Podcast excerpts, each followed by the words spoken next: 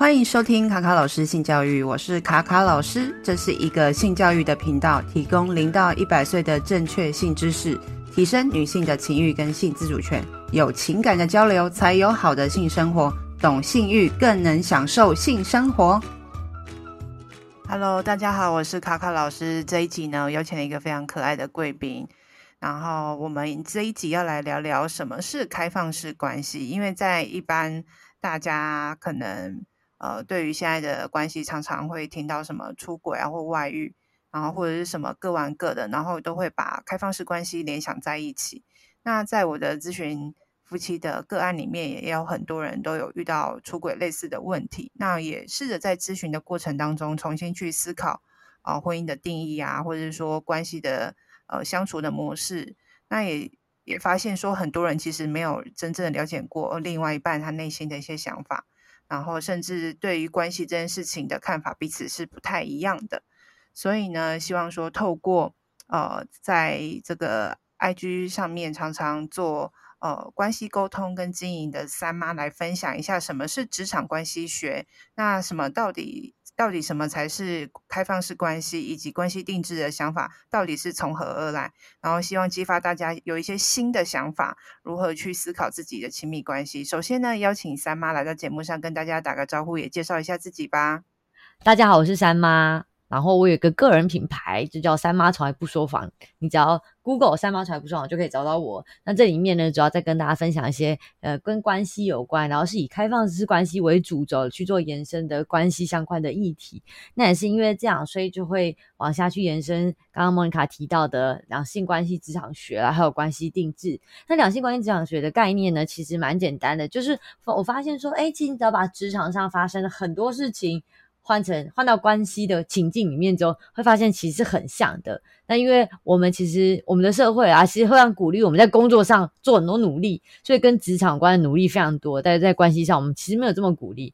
所以我那时候就觉得说，哎，我们拿来做对应的时候，其实就很好去关联，然后很多事就很好想象了。对，比如说你会跟老板要薪水，对吧？那你在关系里面，其实你也可以去要求你的 give and take，其实是一样的，就是因为人是。需要去做 give and take 对等，你这个关系才会是舒服的。哎，但你在工作上的时候知道要做这么事这件事情，可能在关系里面的时候可能会发现忘记这件事要做，但其实你把它对应起来就发现，哎，其实一样的。这是两性关系职场学的精髓。这样，那关系定制呢？其实它原本的名词，然后它是一个学术名词，叫做亲密关系民主化。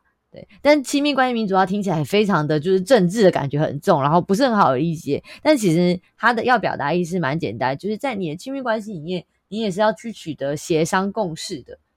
所以延伸下来的话，也就是说，你们的关系要长怎么样？它是你跟关系里面的人呐，可能是一个人或好多人一起去客制化出来的这个关系，所以我叫它关系定制。嗯。我觉得他，嗯、三妈的比喻非常的合理，因为的确在我们的成长过程当中，我们的确没有人教我们说，哎，其实，在感情方面，我们要去呃经营或是去做沟通。但是我们在职场上，人家会说，哎，那你要努力去争取什么？但是在关系方面，好像从来没有教我们要怎么去跟对方沟通。忍忍不住想讲，就好像是在关系里面，你在积极争取什么，会被认为好像你要求太多，或者你这样做是不对的。嗯嗯，对，没错，我觉得蛮有同感的。除了今天我们会讲到很多关于这件事情的概念之外，其实我觉得最重要，前面我很想要跟大家就是呃来分享一下。其实我觉得三妈她也在自己的 IG 上面常常去讲有关于开放式关系的一些定义，因为我觉得很多人都会误解这件事情，就是说哦、呃，开放式关系就是各玩各的，然后或者就是简单就跟出轨。呃，画上等号等等之类的，我觉得这件事情很需要好好的来跟大家分享、厘清一下。那三妈，你可以分享一下什么叫做开放式关系吗？开放式关系呢，其实你想这个名字，它其实在对应的是封闭式关系。那封闭式关系，我想大家应该觉得蛮好想象，就是封闭的，对，这个关系里面不会有其他人出现，它是这个封闭的状态。那开放式关系，广义上来讲，就是对应封闭，只要不是封闭的，就是开放嘛。其实大逻辑是这样子。只是说我们在讨论这件事情的时候，我们当时希望新这个是一个比较新形态的关系选择。那我们希望这样选择方式是让大家变得更舒服、更自在，然后不要有人受伤的。所以我们会非常强调所谓的知情同意。也就是说呢，最基本来说，你今天要实践开放式关系，你关系里面的所有人，就包含你有可能是一个。伴侣或好几个伴侣，大家都是要有开放式关系的共识的，不一定要实现。就有些人他可能是他接受他的伴侣开放，但是他自己是只有一个人，就只有他这个伴侣的，这也是有可能是一种形式。但是不管怎么样，是想要开放的人，他的伴侣们这些爱他的，然后他爱的，他在意的人，都是知情同意这个状态的，没有所谓的就是说，呃，他好像知道吧，但我们没聊过，那就他不知道。嗯，那这样就算欺骗了啊？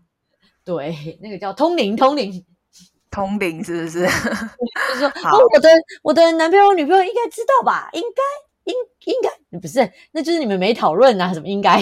嗯，对，还是要直接拿出来讨论。我觉得您讲的很好，就是说知情同意之外，还有就是沟通这件事。也许另外一个人可以接受你这样做，但是我觉得还是要。要先跟对方就是摊开来讲这件事情还蛮重要的，因为有很多人都不太敢去真的讨论有关于关系的所有的一切事情，就有时候很很想逃避那个冲突这样子。好，那你觉？哈，我有些人就会觉得说啊，都在一起这么久了，这聊了他一定会生气，那还是不要聊好了。嗯，那你们就会卡在那里啊。没错，真的。其实你已经开始实践开放式关系四年了嘛，对不对？然后你。可以分享一下你什么时候开始呃启启发你的真正的原因，开始做这样子的呃关系吗？好啊，我是在二零一九年的十一月的时候啊，然后那个时间点，呃，应该说这故事是发生在二零一九年的国庆年假。我记得我是一个很会记时间的人，我记得清楚，好清楚哦。对，因为廉价，你知道吗？廉价这个东西呢，就是它是一个很邪恶的东西。我觉得，因为廉价，如果你没有办的话，你就会觉得很孤单寂寞，因为大家都在过节，就你没有。嗯，对，就是连假放个三天四天，大家会出去玩。那如果你没有办的话，你就很很难受。所以我在廉价的时候呢，那时候我被一个就是呃，我那时候暧昧对象，他突然在连假前消失了，我觉得很难过。然后那时候，然后那个时候我就想说，不行。要放假了，我还是没有人陪，怎么可以呢？然后我就就是传讯息给一个我我蛮好的男生朋友，就说：“哎，你今天晚上要不要睡我家？我觉得反正我们平常那么好了，我们可以聊天吧。那了不起在我家睡觉这样。然后我们就一试成主顾了，嗯，就是在我家聊天，我们喝了点酒，然后我们就做，然后觉得说哇，这个人实在是做起来真爽。他也觉得我们给彼此的评价都最高，这样子就是心中的 top one 的。”所以我们就开始了，但我们我们原本是很好的朋友，这样，我们但我们就开始了一段就是床伴的关系。然后这段关系过了大概一个月之后，我又遇到了我现在的一号男友。然后我觉得这个男生对我蛮好，然后我也蛮喜欢他，我们有很多东西可以聊。然后他就跟我说要不要跟他在一起。可能那时候我真的觉得我床伴很棒哦，我还不想要结束跟床伴的关系，所以我就跟他说：“那你可不可以等我？我想要，我没有想要马上结束跟床伴的关系，但是这个关系我觉得迟早就会结束嘛。因为我那时候想法是一对一，所以我觉得床伴迟早就会结束。那你要不要等我一下子？我觉得我的个我的个性可能一个月、三个月就结束了这样。然后、嗯、我的一样男人就跟我说：我们可以开放式关系在一起啊。然后这就是我整个开放式关系的开始。嗯”就从我一号男友跟我提这、嗯、这件事，我们接下来就一直到现在，我到现在都还，他到现在都还是我一号男友这样。然后那个床伴已经不在了，嗯、我们关系已经结束了。嗯，了解。但我觉得相对起来，是我的开放式关系的开始是比较轻，就是比较轻松的的方式。嗯，对，反而是有人主动提出了这个 offer 给你，就是说，哎，其实我们也可以这种。合作的方式这样子，对，然后他他因为他自己已经研究一段时间了，所以就反而是他在带领我。嗯，了解。所以在他在你之前已经开始在实践这个开放式关系，然后他带你一起这样子吗？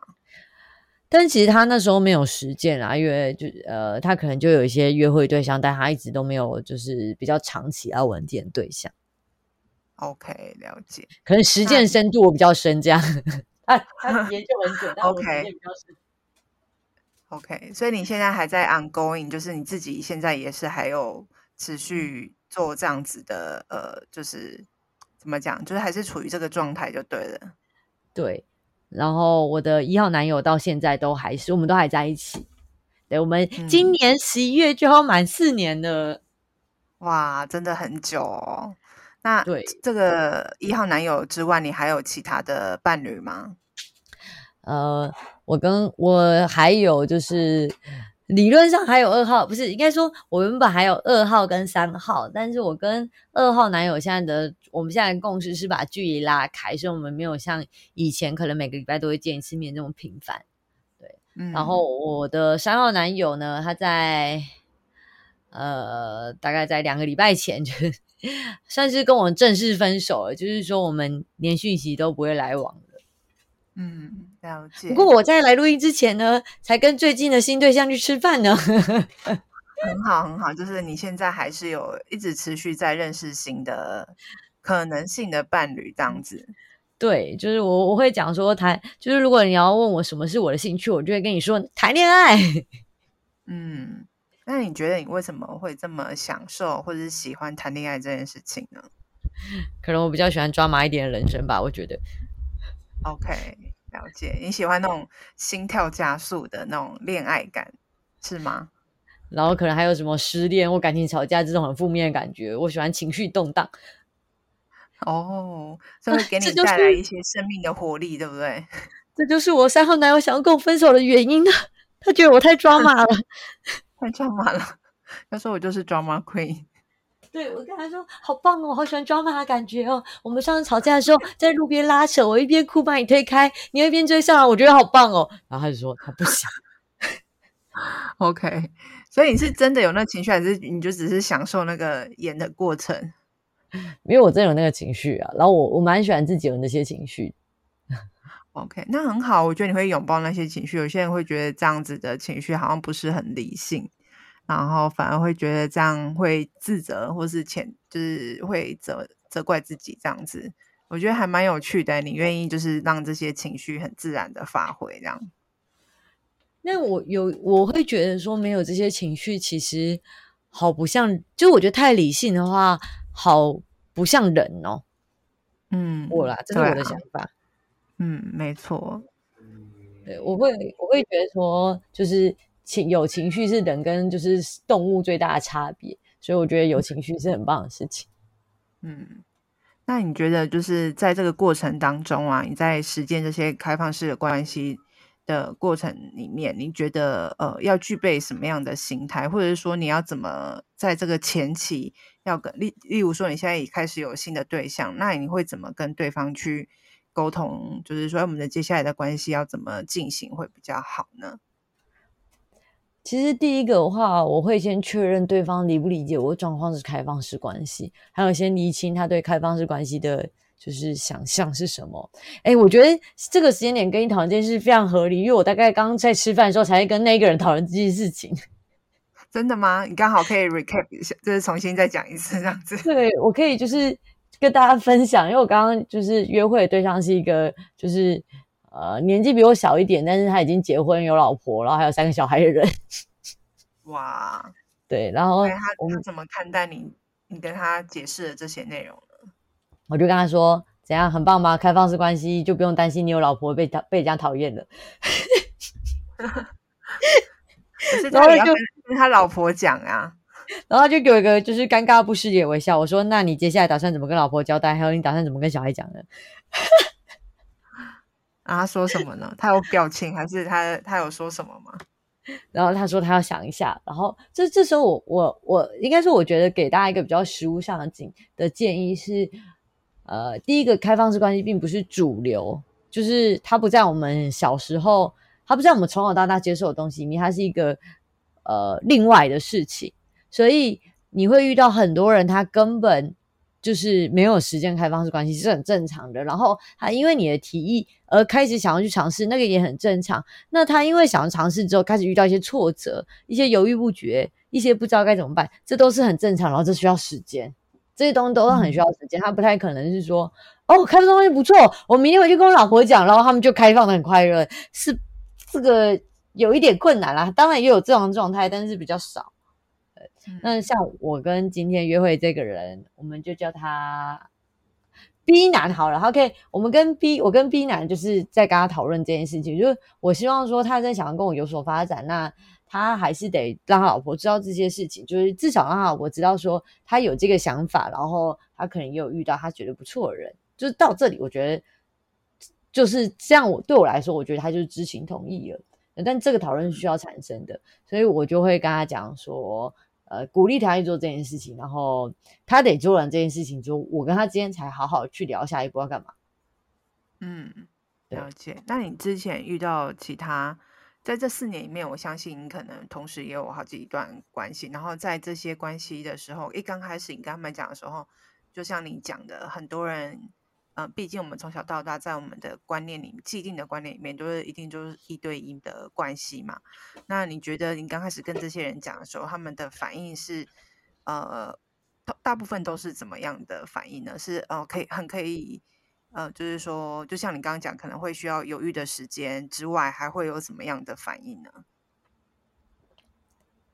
其实第一个，我本身的就是个人品牌有点公开了，所以。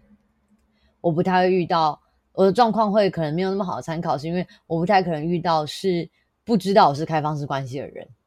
OK，因为对，就是大家都已经他已经先知道，我们才有才认识我这样。他可能先知道我在讲开放式关系，然后才认识我。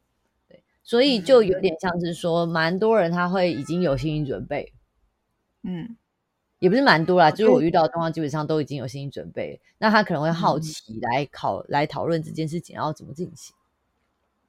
这样的方式其实也蛮好的，就是你已经很坦然的告诉所有的人，然后几乎是全世界了，就是说你的状态就是这样，你就是嗯、奉行着开放式关系的人。那你你觉得，就像你讲的，就是他既已经知道，所以他至少有一些心理准备了。那我想知道的是另外一个层面，就是说你觉得你这样对外的这个个人品牌的这个观念跟形象。你目前你身旁的亲友们的呃看法是什么？或者说，哎，有会不会有人特地去你的呃 IG 或者你的讯息留言说啊，你怎么会有这种呃大逆不道啊，什么淫荡的这种什么下流的，怎么鼓吹这样子的一个观念啊等等之类，会不会有这样的人去攻击你，或者说你的亲友是怎么看待这件事情的？哦，首先我的状态的话，是我的父母也知情的。嗯，对，就是他还会关心，就是变他们要关心的那个女儿的男朋友有点多这样子，对，嗯嗯嗯，对，但因为我的，就我蛮幸运的啊，我的父母是很愿意跟上，就是新的想法的。对，嗯，我妈还会换赖贴图里面那个字哦，哇，真的假的？对，他这么厉害，对他也会修图什么的，超强，真的很强哎。对，然后呃。那如果是路人的攻击的话，Instagram 其实比较不会，对。但是像我还有用 TikTok 啊，或者是 Twitter 就会比较那边比较有可能。可是这个解决，我觉得还有点像是这个社群上面的 base 的关系。对.那我自己的做法是，像刚刚讲到 TikTok 或者是 Twitter 的平台，我其实没有在回留言，我就直接不看。嗯哼，对。那如果是 Instagram 的话，我有一套就是回应他们的 SOP，可是这边的量很少。嗯嗯嗯，OK。然后我自己的建议，对，知道了。对，但我自己的建议是，其实呃，不太需要去公开自己是开放式关系这件事情。嗯，对，因为我我话是因为我整个人，我我可以很公开，有一一个很大的原因是，除了家里的支持之外，是我的工作环境还有生活圈其实都比较新创一点。那也就是说，新就是会愿意去创业啊，会去尝试比较新的技术的。的环境，其实这些人他本来就比较愿意接受新的东西，所以我的环境是比较开放的。嗯、那反过来说，如果你的工作环境或你的生活圈其实很保守的话，那就会很难评估你让大家知道这件事情之后带来的风险是什么。嗯，对，因为我听过，嗯，我有听过，就是因为这样然后被被之前的例子。真的假的？对，但但不符合。就是性别平等的，就是这算性别歧视吗？我也不太确定，但有比较像是说，因为他那个状况是，呃，被之前是男生，然后他们是办公室恋情，哦、就是他的开放式的那个开出去的那个对象是他们办公室里面的人。OK，对，所以就嗯，然后就就比较，因为其实如果你是异性恋的话，你走在路上根本不会看被看出来，他就没有太多 真的开放的必要。嗯、我我会这样觉得。嗯，OK，也是要保护自己啦，因为毕竟不是所有的人都可以接受这样子的观念。如果说会影响到工作的话，其实好像也是需要有一个。啊、呃，稍微判断的，就是知道说自己可不可以承担这个后果，这样子。嗯啊、对，那你就是你刚有提到说你有一些回应的机制嘛？那我相信你这样一路走来，呃，你应该有一些心理的历程，就是说你怎么去让，虽然说你你刚刚有讲说分享说，哎，你的创业的环境啊，或是你的家庭的环境都蛮能够接受的。那你觉得，如果有些人他是想要走开放式关系，然后他自己又有点在意别人的眼光，他要怎么去调试自己呢？就不要这些朋友吧。OK，了解，就是要找到跟他有共鸣的人，这样子。我觉得确实是如此，因为也会有一个状况是，你的关系出了问题的时候，其实你没有没有你身边没有其他实践开放式关系的朋友的话，你会很难聊，因为。因为那些没有在实践的人，他好像只能跟你说说啊，可是你还有 A 啊，你跟 B 吵架不是还有 A 吗？A 可以安慰你啊，但是实际上不太能好发生那个你这个朋友想象的状况。嗯，OK，嗯，你的如果说同时交往的对象，你会让他们在同一个场合出现吗？因为我自己就是是一个很爱吃窝边草的人，所以我很容易跟工作环境遇到的人交往。因为我的生活就只有工作跟谈恋爱，没有别的，嗯、所以我知道在你知道，知道在工作的地方谈恋爱，嗯、所以就会变成是说，我的对象他们蛮有可能是本来就认识的人。OK，了解，就是跟我没关系，我们本来就认识，这样对。好，对，但是我不愿意了。但我们没有那种就是什么三人约会、四人约会这件事，就是我没有特别喜欢这样子，然后他们也都没有特别喜欢。可能哪一天我交往了一个他很爱这样子的话，我可能才会提出来问其他人说：“那那个他很想要这样哎、欸，那个你们有没有人想要这样？”嗯，OK，但也是要取得共识。对对对，对啊，对啊，嗯，那可以就是分享一下，就是呃，在你的那个贴文里面常常提到就是职场关系学。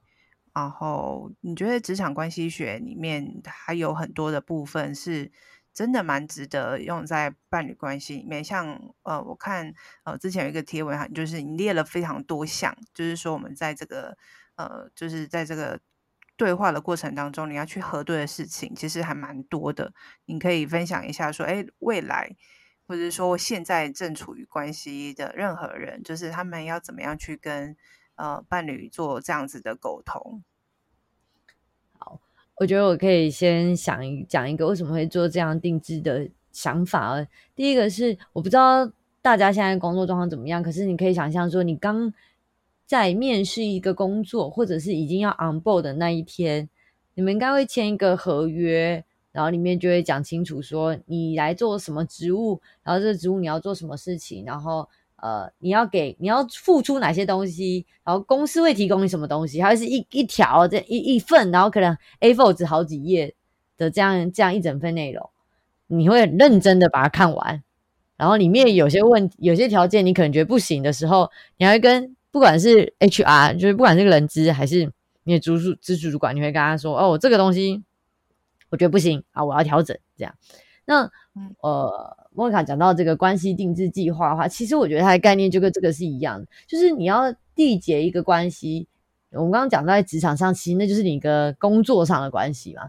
那你在呃情感上你要缔结关系的时候，其实也需要有一个刚刚这个讨论跟共识的过程，就是哎这边这这份合约，你薪水一个月五万块，这是你可以接受吗？那这五万块你要做什么事？有哪些事情？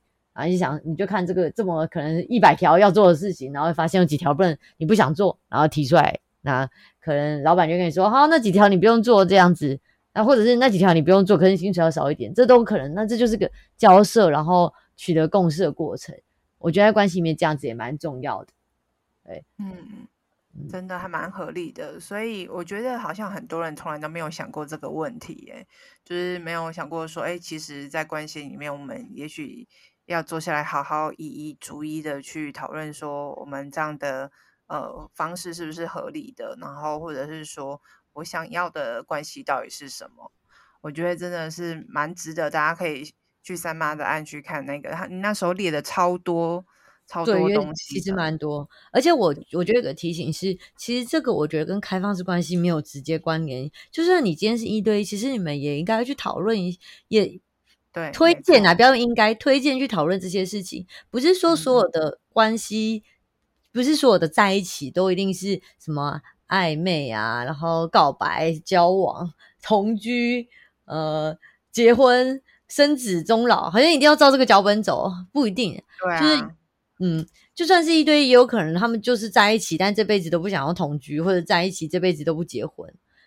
嗯，对。呃、嗯，可但不是说哦，主流框架套下去，跟大家说，你们在一起十年了，怎么还不结婚？他是不，是不爱你，他就不想对你负责。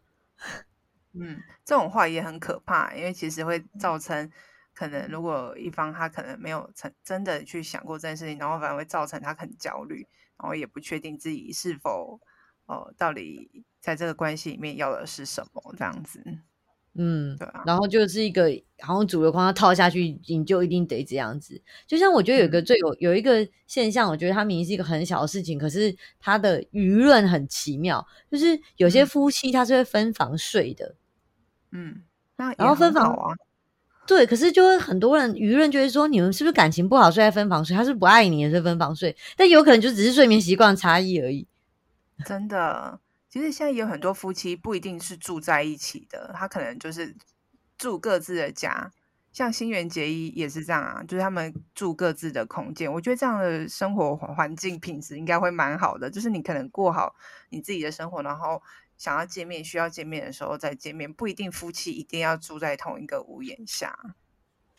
对，我也赞成。然后这个都是我们可以想象，他们是讨论的出来的结果，然后他们去做这件事情。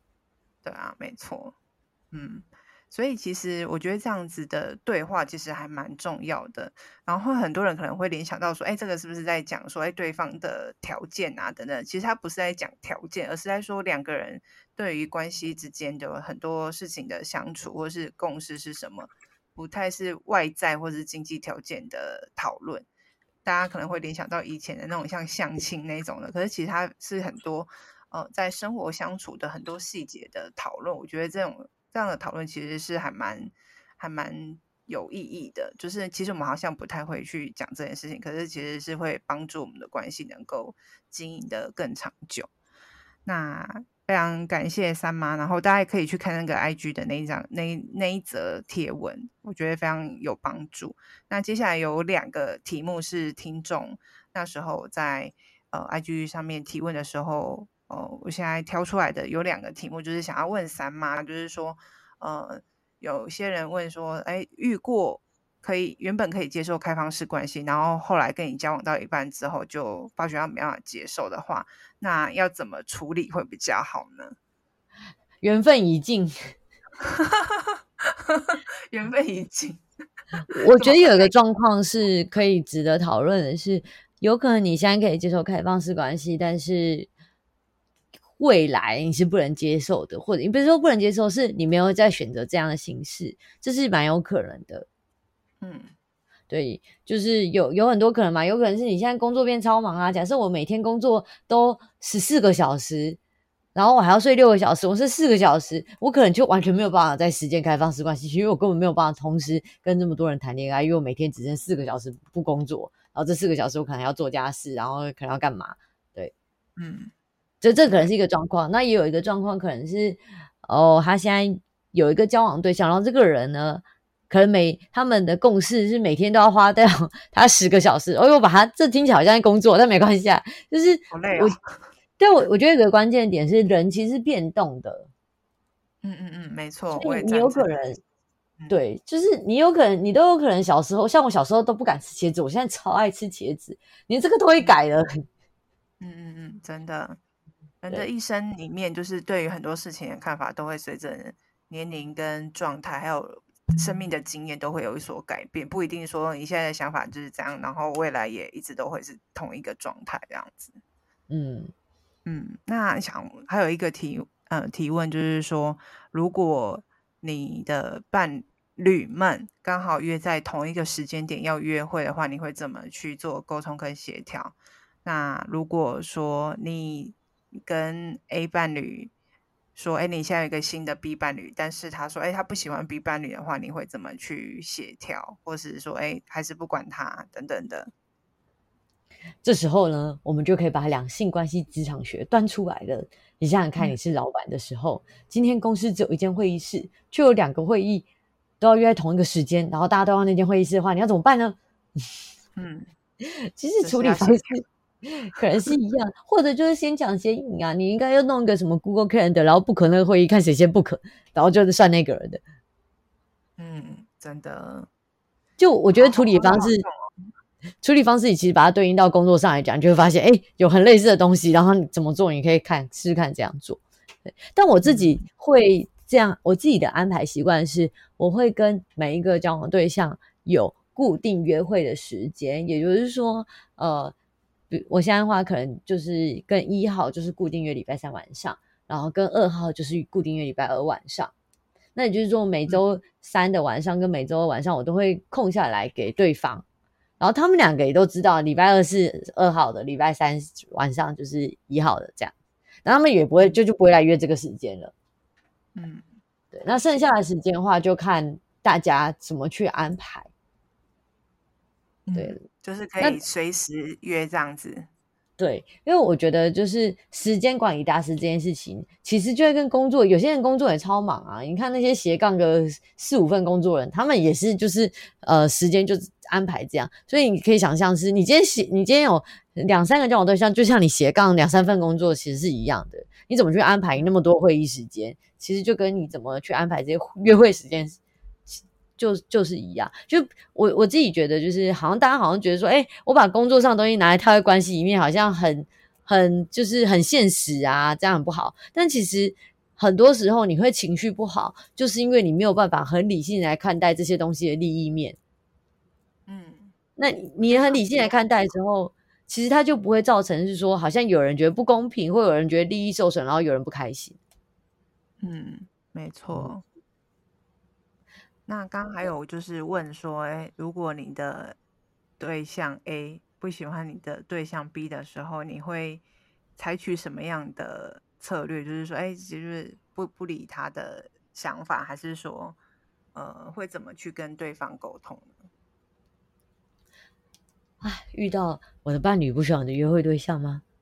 嗯，好像比较少，我好像遇过，不是我的伴侣不喜欢的约会对象，是我不喜欢我伴侣的约会对象。哈哈哈。那你怎么？那你怎么办？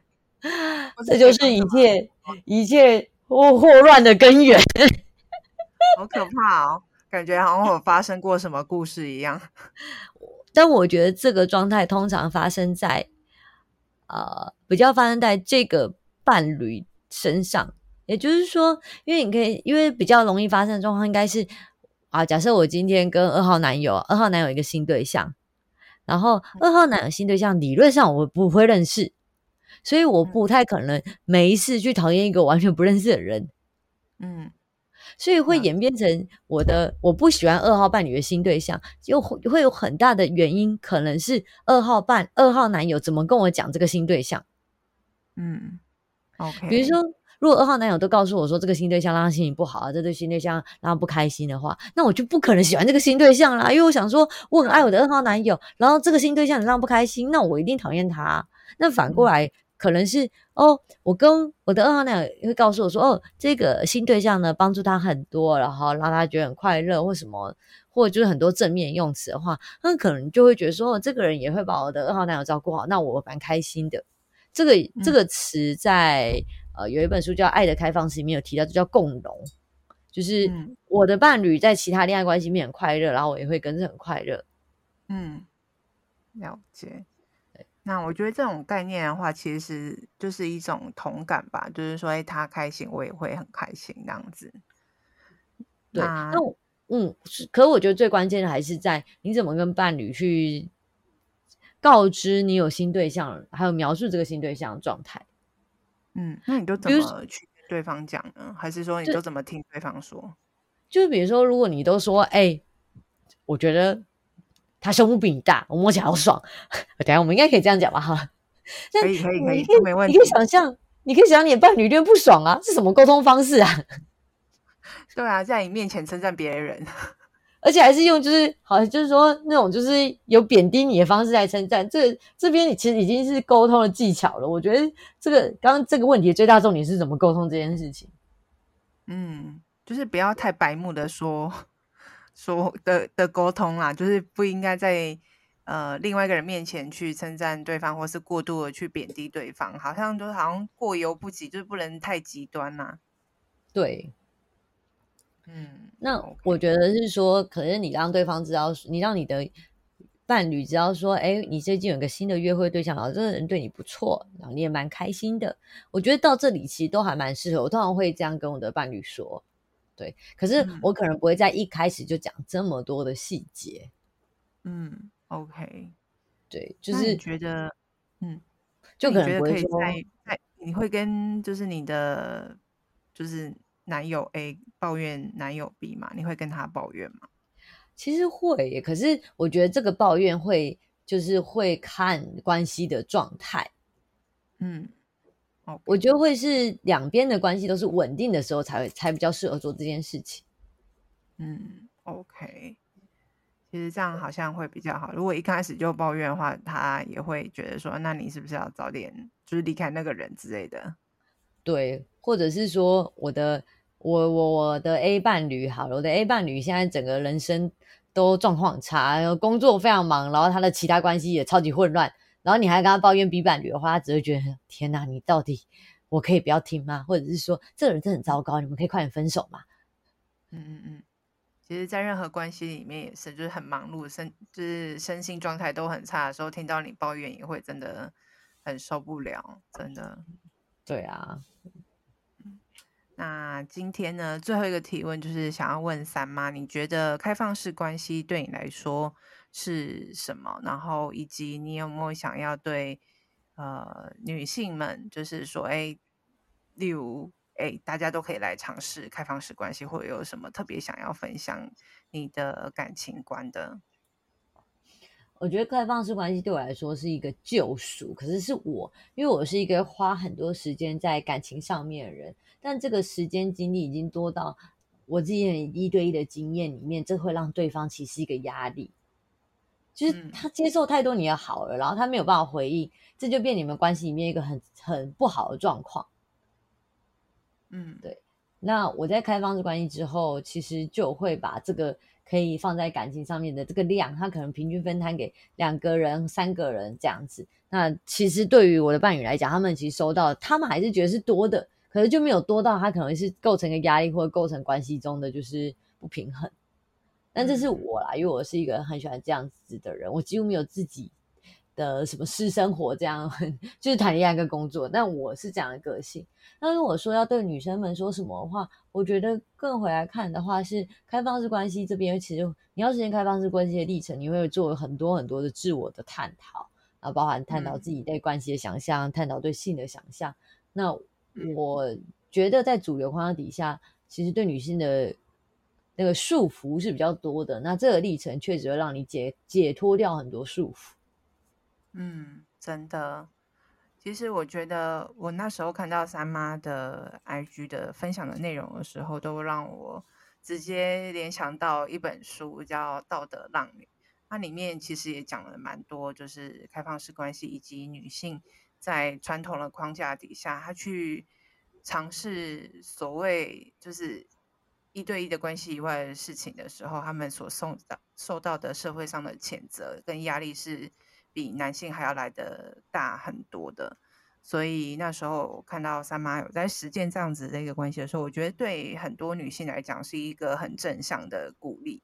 那我觉得也，嗯，应该是说现在的人对于呃，出轨这件事情，好像对于男生跟女生，或者是说在关系里面，如果说要呃比较多元的发展的时候，对于男生跟女生的那个包容度是还是有很明显的差异。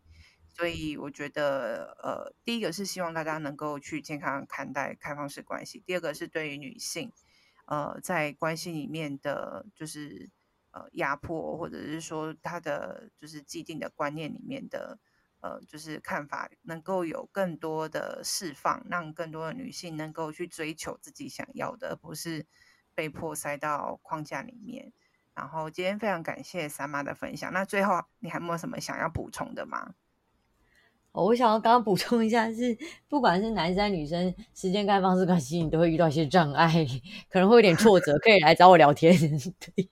好啊，好啊，欢迎大家跟三妈多多聊聊，就是关于就是开放式关系这件事情，因为我觉得要去做这件事情真的很不容易耶，就是你要身旁，你要第一个要说服你现在现有的伴侣，或者是说还要就是照顾就是其他人的感受这件事，我觉得好像不是那么容易，尤其是在沟通这件事情，可能就需要一些技巧，然后也可以去问问看三妈有什么好方法这样子。那今天特别感谢三妈，那我们今天节目就到这里喽，谢谢三妈，谢谢，拜拜。拜拜。